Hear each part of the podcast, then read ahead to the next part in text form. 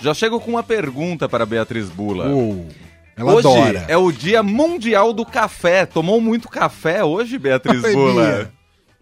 Oi, oi, Emanuel, oi, Leandro. Oi.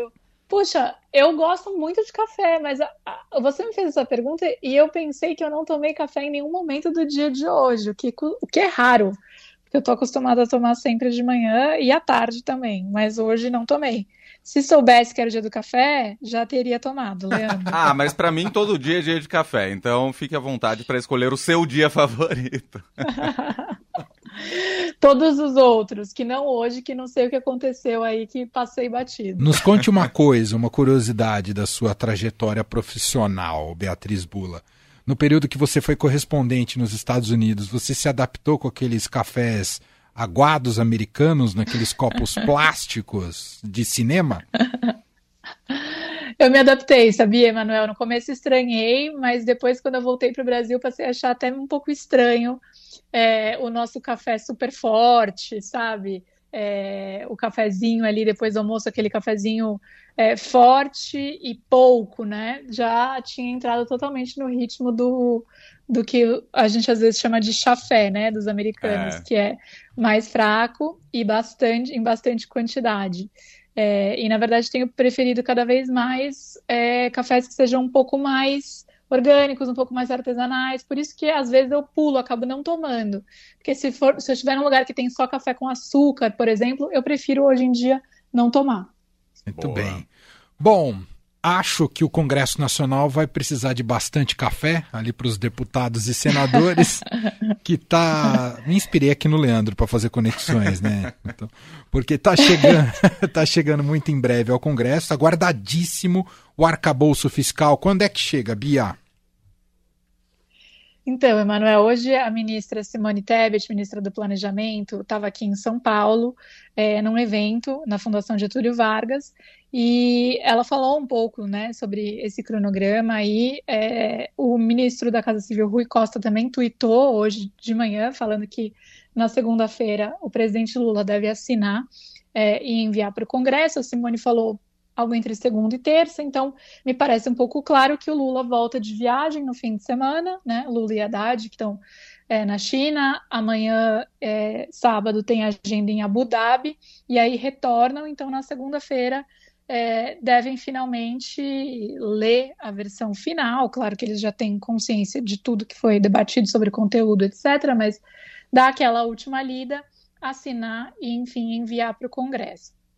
Antes disso, Hoje ainda, a Simone Tebet falou que o planejamento deve publicar no, numa edição extra do Diário Oficial o plano plurianual, né? Aliás, desculpa, eu, eu confundi, não é plano plurianual, não, é a LDO, a Lei de LDO. Diretrizes Orçamentárias, para o ano que vem.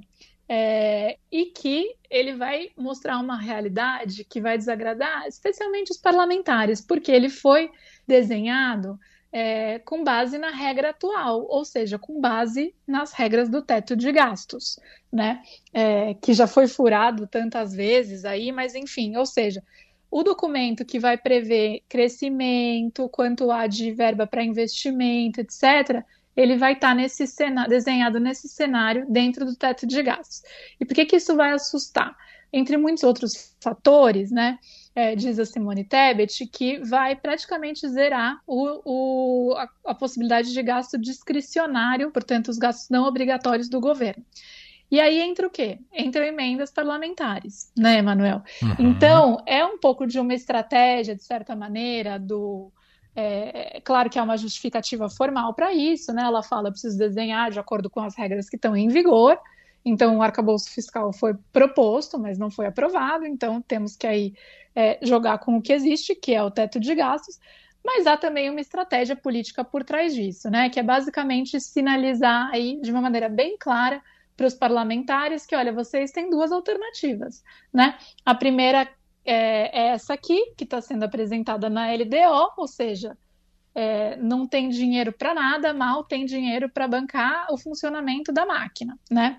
É, e não tem dinheiro para despesa discricionária, logo também vai secar um pouco a fonte ali é, para as verbas que os próprios parlamentares remanejam para os seus é, para suas cidades, para os seus estados, né? É, com, com muito retorno político também para eles depois. É, ou, né, na segunda-feira a gente vai mandar aqui essa proposta de arcabouço fiscal e aí então vocês nos ajudem e aprovem, se vocês querem que o cenário seja melhor do que o cenário da LDO.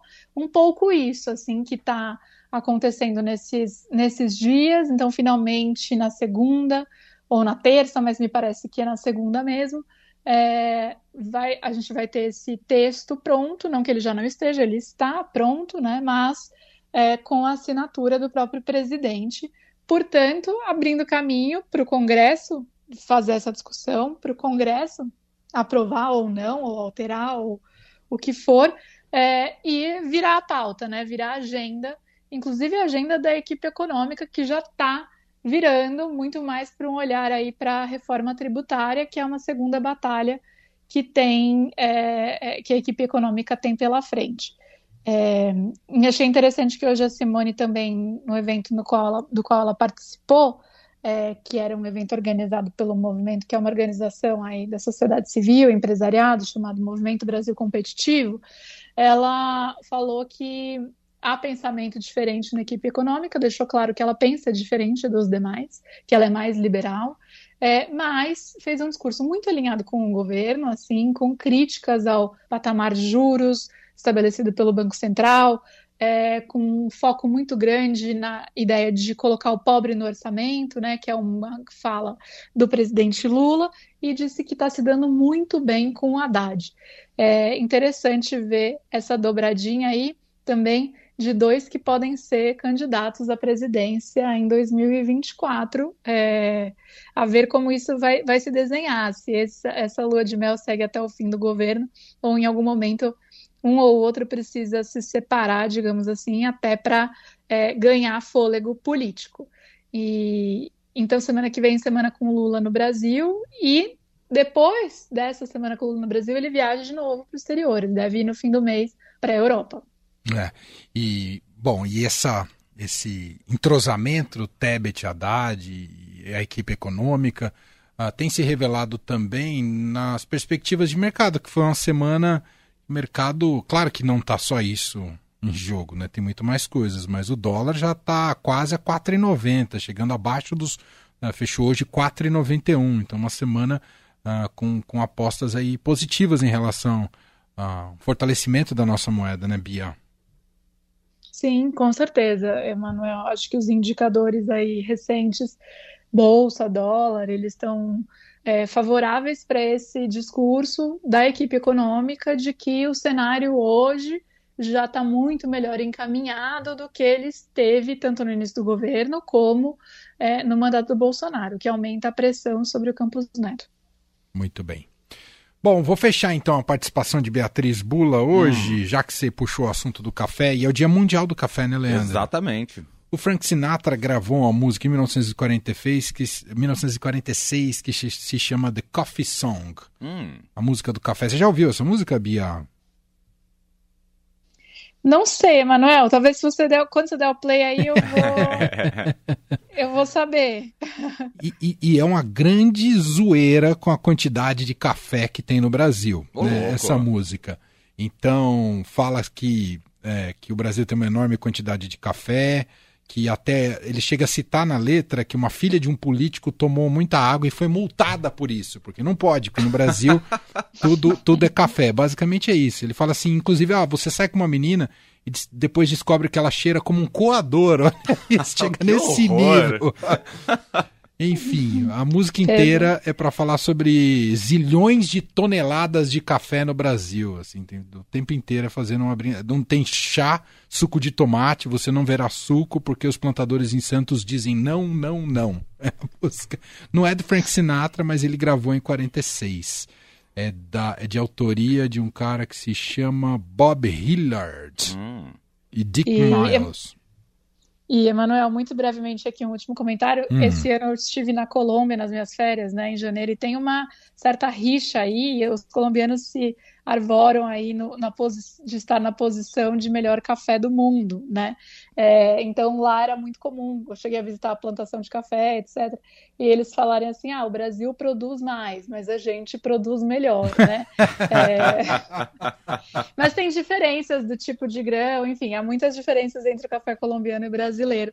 Mas era curioso, porque isso era uma, uma máxima que eu ouvi em vários lugares por lá. E, inclusive, a, a Bia traz a informação séria, eu trago a informação inútil. É. Teve até uma novela que passou no SBT, uma novela colombiana, mas era colombiana, chamada Café com Aroma de Mulher. tá vendo? Tá em linha com a letra aqui do, do, do Frank Sinatra, Leandro. É. O aroma. Então pronto com essa citação acadêmica aqui do Leandro, a gente fecha a participação sua, Bia. Obrigado, bom fim de semana. Igualmente. beijo. Fim de tarde, Eldorado. Vai um cafezinho aí, Leandro? Opa, pra já.